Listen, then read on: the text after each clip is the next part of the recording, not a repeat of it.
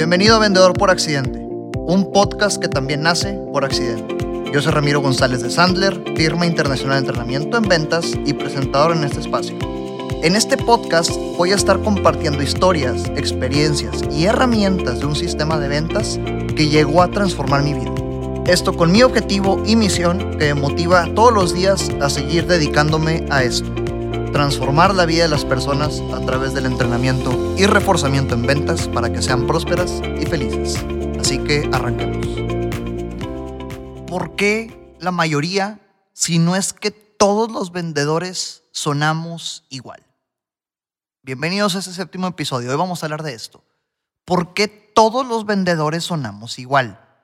En el episodio pasado hablamos mucho de cómo romper el patrón ante las preguntas que nos hacen nuestros prospectos, hoy vamos a indagar más en, en, el lado opuesto, porque si bien el escenario que les contaba el episodio pasado era cuando se te acerca un prospecto y te dice, dime tres razones por las cuales debo comprarte a ti, aquí va a ser a la inversa. ¿Cómo hacerle para cuando yo soy el que tiene que ir a prospectar, ir a buscar oportunidades y sonar distintos? Porque como todos sabemos, hay épocas de vacas gordas, en las que el mercado está abundando, estamos en un territorio, en una zona, en una época del año, llámale como quieras, en las que las llamadas suenan, nos caen órdenes de compra, nos caen solicitudes de cotización y no tenemos que hacer absolutamente nada más que convertirnos en un levantapedidos. Pero luego vienen otras épocas un poquito más complicadas, más retadoras, que no significa que estén mal, ¿verdad? Solo que son épocas de vacas flacas en las que tú tienes que salir a buscar oportunidades de manera proactiva. Entonces, eh, fuera del tema de hoy, ¿verdad? Este, que épocas de vacas gordas y épocas de vacas flacas, no te malacostumbres a la época de vacas gordas. Eh, eh, benditas sean esas épocas, ¿verdad? Pero eso es el mejor momento que tienes que aprovechar para salir a prospectar y buscar oportunidades porque lo estás haciendo sin necesidad, lo estás haciendo para investigar el mercado, lo estás haciendo para crecer sin frustración de por medio. Entonces, en la época de vacas flacas, vamos a suponer que estamos en época de vacas flacas o independientemente de qué época estemos, te toca salir a prospectar. ¿Cómo hacerle para sonar distinto a tu competidor desde los primeros 30 segundos de conversación? Vamos a ponernos en un rol, en una historia. Imaginemos que me contratan para vender Vámonos con el ejemplo de la sesión anterior, material eléctrico para la construcción, ¿ok? Y digo material eléctrico para la construcción porque gracias a Dios ha sido un mercado con el que nos ha ido bien trabajando. Este, si llegas a escuchar eso y te dedicas a eso y crees que esto te aporta valor, háblame, con gusto a ver si podemos ayudarte, pero en fin, imaginemos que me contratan para vender material eléctrico para la construcción. Entonces, en mis inicios, pues me dicen, Ramiro, aquí está tu cartera, esos son clientes existentes, solo tienes que atenderlos y aparte es el mercado que te toca abarcar. Entonces me enseñan el elevator pitch tradicional de la empresa. Tal cual, el elevator pitch tradicional. Y en esto que me enseñan como el famoso eh, discurso elevador, traduzcámoslo, pues me enseñaron, ¿no? Oye, somos la mejor empresa del mercado. Tenemos cobertura a nivel nacional. Eso logra que tengamos entrega rápida independientemente de dónde esté ubicado nuestros clientes. Aparte, las fábricas que representamos son de la mejor calidad y los precios más competitivos que existen. Entonces, todo esto me lo enseñan en mi inducción dentro de la empresa y yo lo hago un discurso elevador para empezar a prospectar y me arranco. ¿Sabes qué? Te habla Ramiro González de la empresa ABC y lo que pasa es que distribuimos material eléctrico para la construcción, siendo la mejor empresa del mercado con cobertura a nivel nacional, lo que garantiza tiempos de entrega independientemente de donde estés, la mejor calidad y los mejores precios. ¿Cuándo te puedo servir? Sonando tradicional a todo lo que da. Y fíjense, tengo la, la, la bendición de no haber experimentado la venta tradicional porque desde mis inicios empecé a vender usando Sandler. Entonces para mí requiere un esfuerzo actuar como vendedor tradicional. Pero en fin, vendedor tradicional a todo lo que da. Entonces mi día a día es hacer llamadas, ir a eventos de networking, visitas en frío y pasan los meses y meses y meses.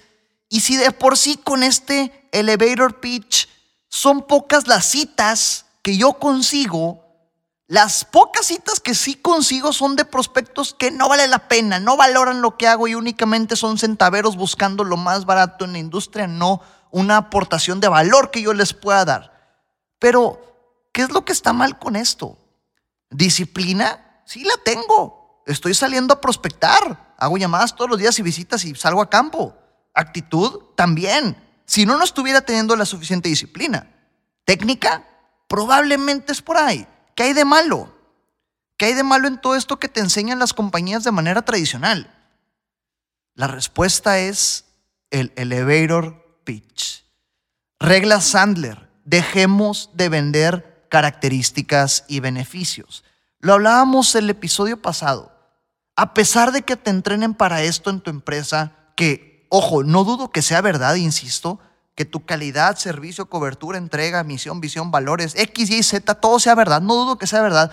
Pero en el momento en el que todos los demás dicen lo mismo, deja de agregar valor y pierde credibilidad. Todo eso son características y beneficios. Regla Sandler, deja de vender características y beneficios a menos que quieras ser bailado y quieras ser tratado como todos los vendedores tradicionales, síguele por ahí. Pero si no quieres ser tratado así, deja de vender características y beneficios. ¿Cómo lo cambiamos? ¿Cómo cambiamos este famoso elevator pitch que claramente no funciona?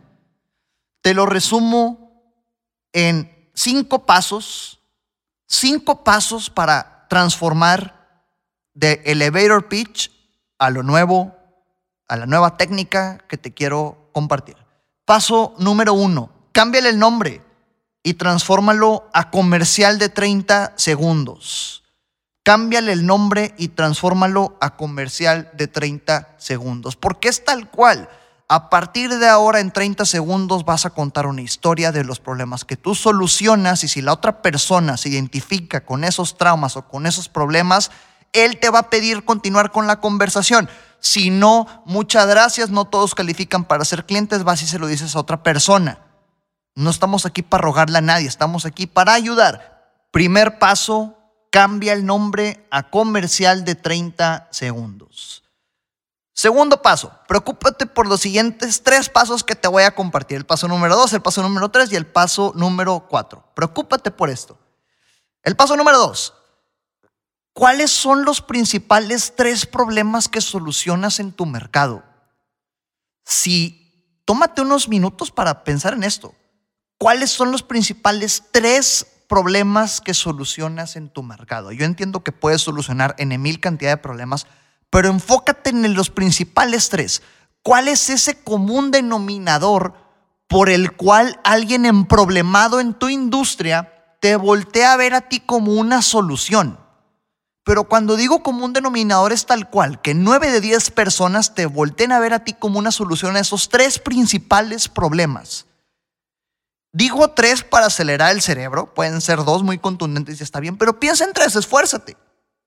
Vamos a suponer que después de estos meses prospectando con el elevator pitch tradicional me di cuenta que tenía que ser algo distinto y me pongo a pensar en estos tres principales problemas por los cuales la gente me busca para solucionar sus problemas.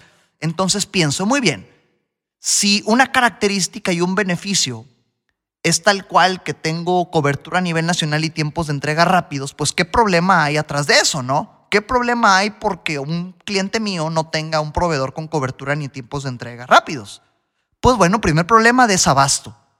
Primer problema por el cual ahora yo voy a vender es desabasto. Faltas en, en el tiempo de entrega del material eléctrico para la construcción. Segundo problema, pues este desabasto genera compras emergentes. Entonces, compras que en lugar están dentro de presupuesto, tengo que sacar del, salirme del presupuesto e ir a comprar a precio de contado y posiblemente muchísimo más caro. Segundo problema fuerte. Tercer problema, quedó mal con mi cliente final. Si no tengo este material eléctrico a tiempo, quedo mal con el cliente final y eso me frustra. Tengo que buscar una solución para esto. Fíjense cómo estoy pensando como un comprador. Es lo primero que tienes que hacer, pensar en cómo tu comprador pensaría. Estás aquí para solucionar problemas, no para vender características y beneficios. Entonces vamos a enumerar los tres principales problemas que en este ejercicio que estamos haciendo juntos, vendiendo material eléctrico para la construcción, ya enumeramos. Primero, desabasto. Segundo, compras emergentes. Tercero, quedo mal con el cliente final. Bolas. Pero ese es el paso número dos. Hay que seguir el tercer paso. Porque si nos quedamos hasta aquí, nuestra, nuestra venta todavía va a ser muy superficial. Regla Sandler. Las personas compran emocionalmente y después justifican su compra de manera intelectual. Las personas compran emocionalmente y después justifican intelectualmente. Y aplica en todo. A ti que tienes un reloj ahorita en tu brazo, una bolsa, si eres mujer, el carro que tengas, X, Y o Z, la ropa que estés usando, si te la compraste, el impulso emocional fue el que hizo que te la compraras y después viene la justificación, hombre, es que estaba meses sin intereses y aparte la tarjeta de Liverpool, ¿verdad? Ella metió un comercial. Este, la tarjeta de X, Y o Z. No, vienen los meses sin intereses y el descuento y, todas esas justificaciones. Entonces, este paso número dos de los principales tres problemas que solucionas en tu mercado todavía es muy superficial. Todavía no estamos llegando a una emoción que está atrás de una necesidad que va a impulsar a una acción de compra. Entonces vamos a hacer el siguiente ejercicio. Vamos a suponer que me, eh, me, siento a platicar con un cliente que tiene estos tres problemas. Y me dice, Ramiro, si es que tengo desabasto, hago constantes compras emergentes y estoy quedando muy mal con mi cliente final. Entonces empiezo a, tener una conversación con él para llegar al tercer paso. Ok, estamos llegando al tercer paso del comercial de 30 segundos. Y le digo, muy bien, cliente, ¿hace cuánto detectaste que esto es un problema? Y me empieza a decir, ¿no? Muy bien. ¿Qué has hecho para solucionarlo? Y me empieza a decir, muy bien. ¿Algo más? No. ¿Funcionó? No. Muy bien, me empieza a decir, no. Ok. Eh, eh, aparte de estas otras, de estas cosas que estás, que estás haciendo, este, ayuda externa has recibido y me empieza a cuestionar. Muy bien, oye, platícame un ejemplo de cuándo fue cuando viviste esto por última vez y qué fue lo que sucedió. Y empieza a platicarme. Y por último, llego a la siguiente pregunta. Oye, cliente, todo esto que me comentas, desabasto, compras emergentes y que quedas mal con el cliente final y que te está sucediendo desde hace tiempo, ¿cómo te afecta a tu empresa? ¿Qué impacto está teniendo en el negocio? Y este es el tercer paso que hay que cuidar en nuestro comercial de 30 segundos. Impacto económico que generan estos tres problemas que hemos mencionado. Visualiza ese impacto económico que se deriva de no solucionar esos problemas por los cuales te voltean a ver como una solución. Entonces, en este ejercicio de conversación que estoy haciendo con el cliente, que nos estamos imaginando, el cliente me empieza a decir, ¿sabes qué? Si estos problemas persisten, ya ha pasado que mis clientes se van con la competencia. Hola, primer problema económico. ¿Y sabes qué? Otro problema muy fuerte es que las compras emergentes salen de un presupuesto no planeado y esto sale que me salga de, de mi situación financiera. Y tercer problema, he llegado a tener multas por quedar mal con el cliente final. He llegado a tener multas por quedar mal con el cliente final. Entonces regresemos al contexto inicial de todo esto. Las personas compramos emocionalmente y justificamos de manera intelectual. Lo que intentamos lograr con este comercial de 30 segundos es descubrir si en la persona con la que estamos hablando hay un impulso emocional que va a detonar la acción de compra en nosotros. Llevamos tres pasos hasta ahorita. Primero, cambiarle el nombre al comercial de 30 segundos. Segundo, ¿cuáles son esos tres principales problemas por los cuales te voltean a ver a ti como una solución? Número tres, ¿qué impacto económico generan esos tres problemas que estás mencionando? Si se fijan, ya estamos escalando la situación.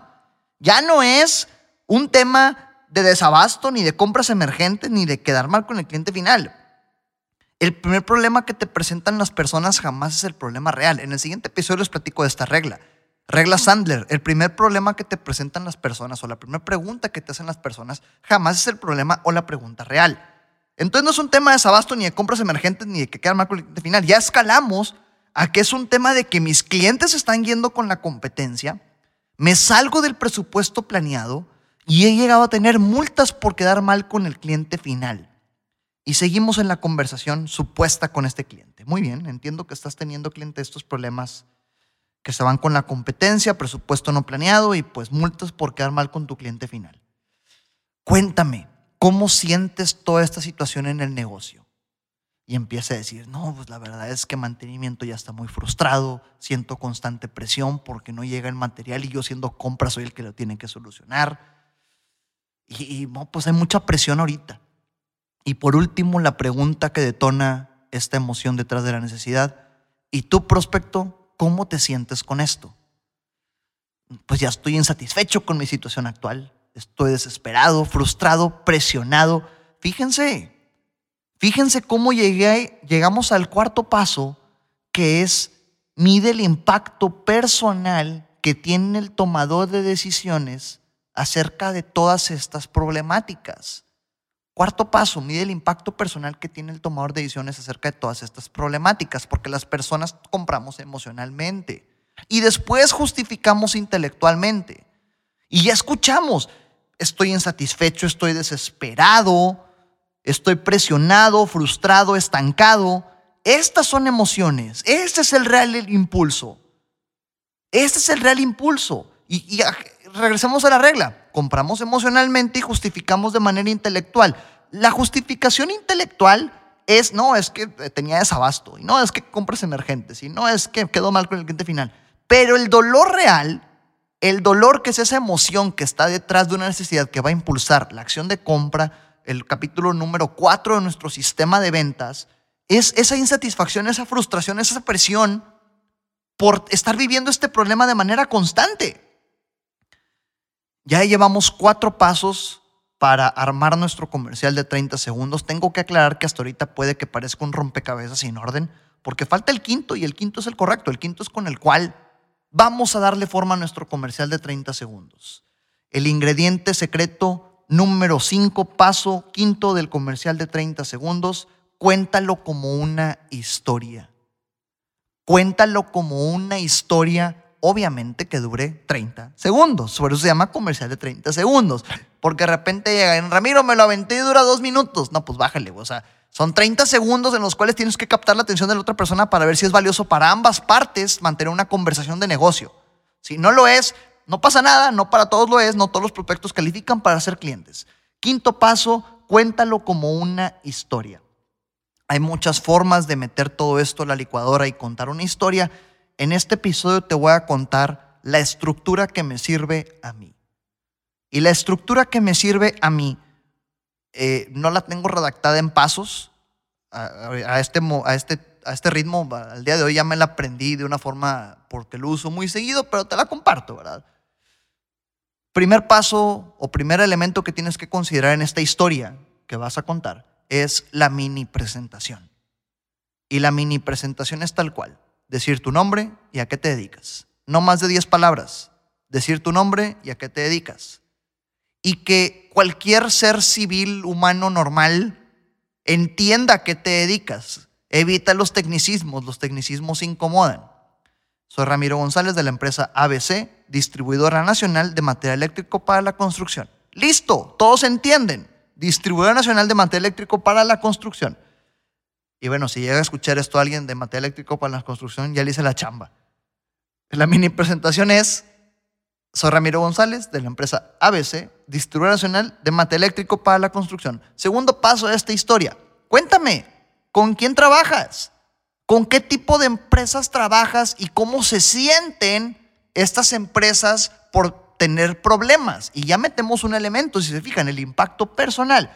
Fíjate que constantemente trabajo con compañías o con constructoras que están insatisfechas con el proveedor que tienen actual, con el servicio que tienen ahorita, con el material eléctrico para la construcción que tienen hoy. Agrégale lo que quieras, que están insatisfechas o se sienten insatisfechas, frustradas, desesperadas por algo. Tengo que anticipar un paradigma, un paradigma que existe en los vendedores que vienen a nuestros entrenamientos, es que les enseñamos a hacer un comercial de 30 segundos. Nos pagan por eso y cuando lo tienen listos, no se atreven a mencionar la emoción.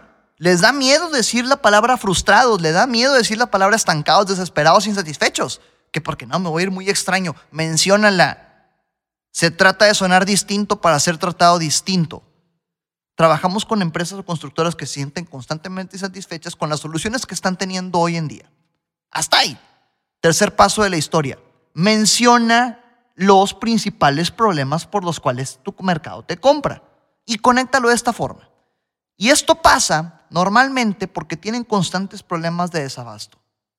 A veces tienen compras emergentes y muy comúnmente quedan mal con el cliente final y conecta con el siguiente paso, el impacto económico que generan estos problemas.